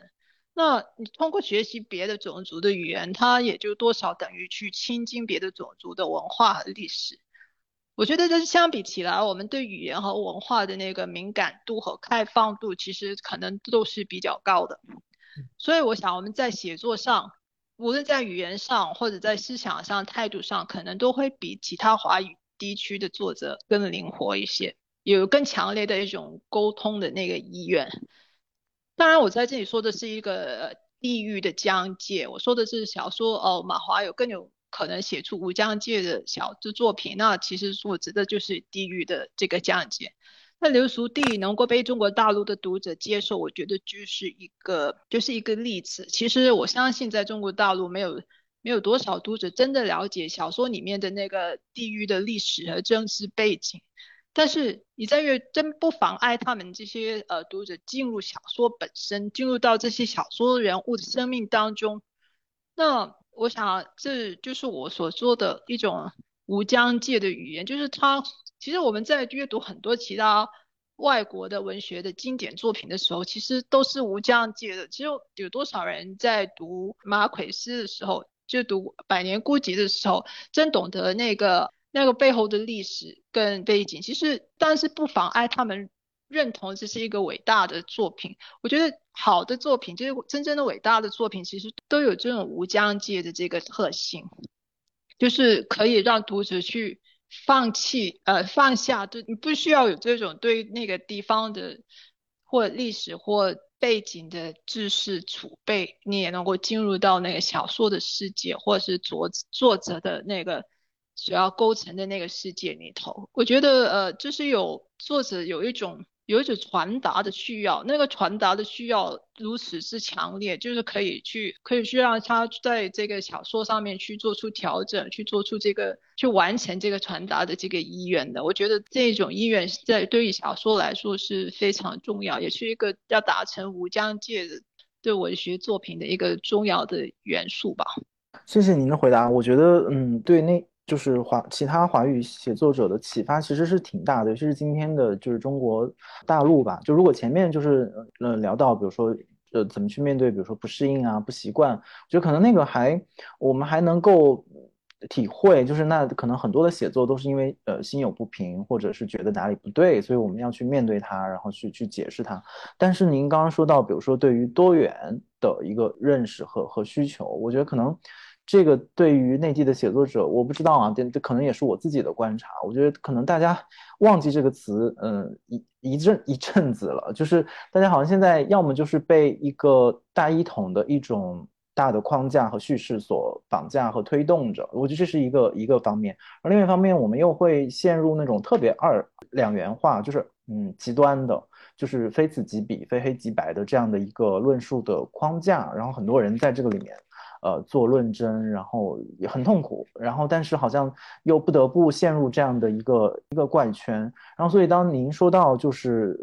直接的去面对这种差异的时候，就我我觉得这个是一个很大的提醒，就是不管是在哪个区域、哪个国家里面，内部的差异其实那个多元性是原样比我们想象的大的，也也比这些我们市面上流传的种种框架要。要丰富和复杂的多，就如果我们我们注意去观察的话，而另外一个就是我们还有没有一个沟通和传达的心愿？我觉得这个也是，我也真是画一个一个问号啊！就就是我们今天的写作者们多少是，呃，不管是他占多少比重吧，就还有没有抱着一种我要与人沟通，然后我要传达我的意思，而不是说我仅仅是一种。纯然的自我表现、自我表达，一种表演，我觉得这个是特别切实的，就是对于呃今天我们身边的就是嗯华语写作者的一个很重要的提示。所以在最后，我想 问一个非常非常呃庸俗的问题啊，就就是说，那在今天这样的新的这样的环境里面，为什么还要写作呢？就是作家。的就是源源不断的在出书，然后写短篇、写长篇。呃，之前您年轻的时候还也还很直接的批评自己说曾经为文学奖而写作过。但是其实呃，现在各种各样，虽然机会很多啊，然后文学奖也很多，鼓励也很多，可是就像您前面也说到，那可能对于一部作品的关注和这种簇拥，可能顶多一两年时间，呃，也就会过去了。那一个作家他可能。真正决定投入写作，那可能就是一生的事情。他有几十年的时间要在这里做耕耘，那你不可能因为这一两年的成功，就好像去给自己的职业生涯找到了一个一个定位。所以我不知道在嗯，尤其是在留宿地之后啊，就您自己对于自己当时决定要投身写作，然后并且持续的写下去，然后现在看来也依然会 往下写，有没有一些新的答案或者思考？就是为什么在今天的环境里面还是要要写下去。至于你刚才这个这么可怕的问题，我觉得我要发我要发挥一下怡宝人的那种呃特性，就是我的回答是，我觉得你这个问题就好像说的，我除了当作家好还有别的选择那样子。我觉得我并没有觉其他的选择，我觉得写作尤其是。写小说，那是我最喜欢做，而且也做的最好的事情了。因为我就是在做着自己最喜欢的事情，我已经比大多数的人都活得更加的满足、更快乐。嗯，心里面的平也比很多人都要平静。难道说因为写作无所作为，或者说挣不了钱，或者说他？改变不了社会或人类的命运，我我就不做了，改去做其他我不喜欢的工作吗？我觉得我也没有其他其他选项。那以前写作年轻的时候，确实都是都在冲刺着文学奖，都是奔着文学奖而去的。就每次写一个作品，都想我要参加文学奖了，我要得大奖。那时候是作为一个马华写作人，尤其是在年轻的无名之辈，那是的确是不得不走的路。其实我今天回头去看，我还是觉得当初走这条路是走对了。不然我当初不是这样去冲刺文学奖，我一年就是在呃工作之余写几个短篇，发表到马华的刊物上，那肯定我到今天还是无名之辈。那肯定到今天写到今天了，你也不知道这个世上有一个叫李子书的华文作家，或者说我这样写的话，今天有肯定没有条件去写出流苏地这样的的长篇小说来。我自己是把作家当成是一份职业，他就是一份职业。我没有因为他拥有读者，无论他读者有多广大，或者说因为他能够进入呃殿堂呃或者大学堂里面，而呃特别的呃崇高，特别的高尚，也没有因为读者稀缺或者是没有固定的收入，所以这个职业就特别卑贱。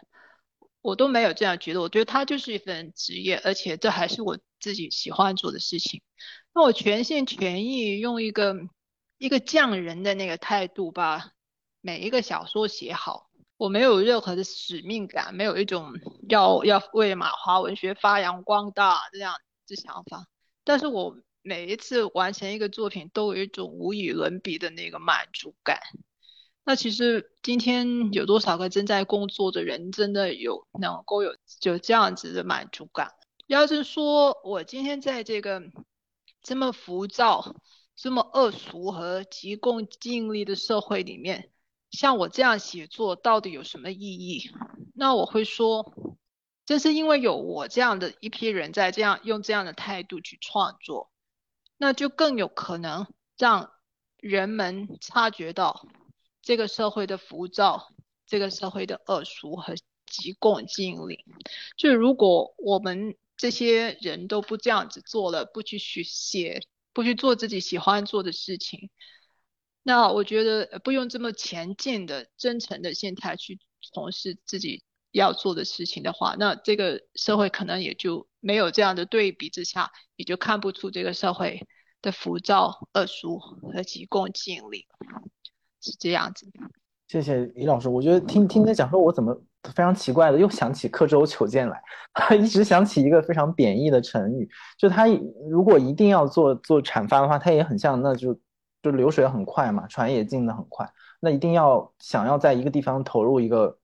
很实在的一个相对稳定的一个一个东西，然后来标示出你看看你其实你的船。走行走的太快了，我觉得可能，当然这完全是我们的阐发了。然后我也是怎么讲，嗯，这几本书都在我的手边，然后我也像刻舟求剑一样，在上面标了很多的嗯段落或者是句子。我我有一点想读一点点，就是呃流苏地理的一个小的篇章，然后其实还有。一段话是就是王庚武老师的自传里面的一段话，因为我我突然想起来啊，就是回忆突然来了。虽然这个回忆还只是去年前年的事情，就是我们决定做这样的一个播客的一个初衷，其实就是当时在读王庚武老师的自传的时候，就是读到他里面对于呃历史呃应该怎么继续往下做的一一小段几句话的描述，然后突然觉得。好像和自己手里的这个很具体的工作有呼应，所以当时成了一个很大的鼓励。就没想到兜兜转转，好像又又形成了一个小的循环，又又形，就是可以从他的书里找答案。嗯，那我就先读那一段话好了，读王老师的这一段，很很短的他这一段话，但我觉得当时给的鼓励特别大。其实也是在回答前面我提的那个问题，就是为什么呃在今天这环境里面，当然他的环境跟我们很不同啊，就是还要继续的去做历史，做历史的写作。然后他就说，这些从事文史工作的朋友提醒了我，我们夸夸谈论历史的重要性时，其实无感于亲身经历某段历史时期的人们有什么感觉，有什么想法。我们往往诉诸文献，试图以此捕捉苦与乐的时刻。尽管这有助我们想象他人过往的片段，但我们太缺乏人们实际经历的故事。关注地方文史遗产是第一步，鼓励大家分享人生或许是下一步。我觉得当时他的描述的这一段话，就是特别具体的提示我们应该怎么样具体的去工作。其实就跟前面李老师你聊到，怎么写小说，然后小说里的人物怎么去看待他们自己的世界是一样的，就是他们都要开口讲话。这里也想到，呃，您写到那个银霞说的，就是他在呃打字的时候，他说，他说打字不难，难的是书写，是有话要说，还要把话准确的说出来。我觉得这个可能也是。嗯，写作者或者嗯，像王老师说的文史工作者一个很重要的提示。然后在最后最后作为总结啊，就是念 《流苏地》里面的一小段，就是他描述描述楼上楼里的住户他们的关系和他们心里的一个怎么讲，他们的心里话吧。念一小段好了，嗯，是在红白事这个篇章里面的。楼上楼的住户在那一栋祖屋里，朝见口，晚见面。居民不分种族，像是感情甚笃。可一旦离开了那里，以后便像流落在人海中，各自随波逐流，很少会再联系和碰面。也许那地方本无可留恋处，人们莫不是因为潦倒，住不起像样的房子，人生被迫到了困境，才会落难似的聚集在那楼里，忍受狭隘的走道和闭塞的居室。因而楼上楼的居民多数抱着寄居的心态。从搬进去的那一日起，便打定主意，有一天会搬走的。走的那一日，也意味着困境已度，人生路上走到了宽敞地，再不需要与同病相怜者相濡以沫。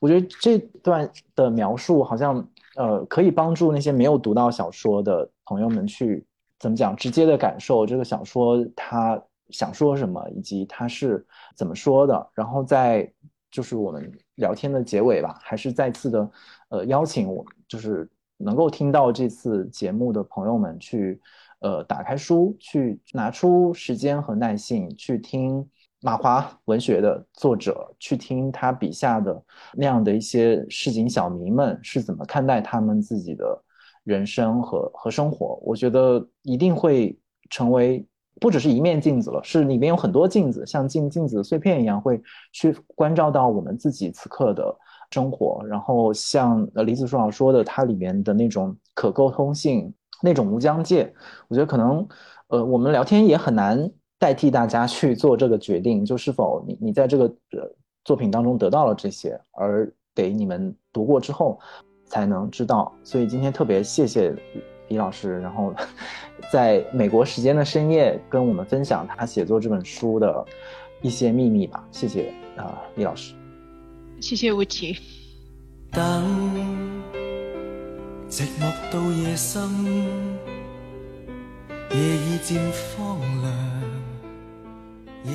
如果你有任何建议或者提问，可以通过单独的微信公众号、微博找到我们。在本期节目的评论区留言，我们将在下期节目的末尾回答你的问题。感谢大家收听本期的《螺丝在拧紧》，我是吴奇，欢迎大家在泛用型播客 App 以及音频平台搜索订阅我们的节目。下期再见。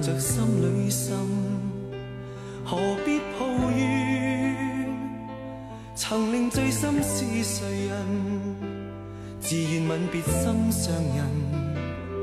糊涂换来一生。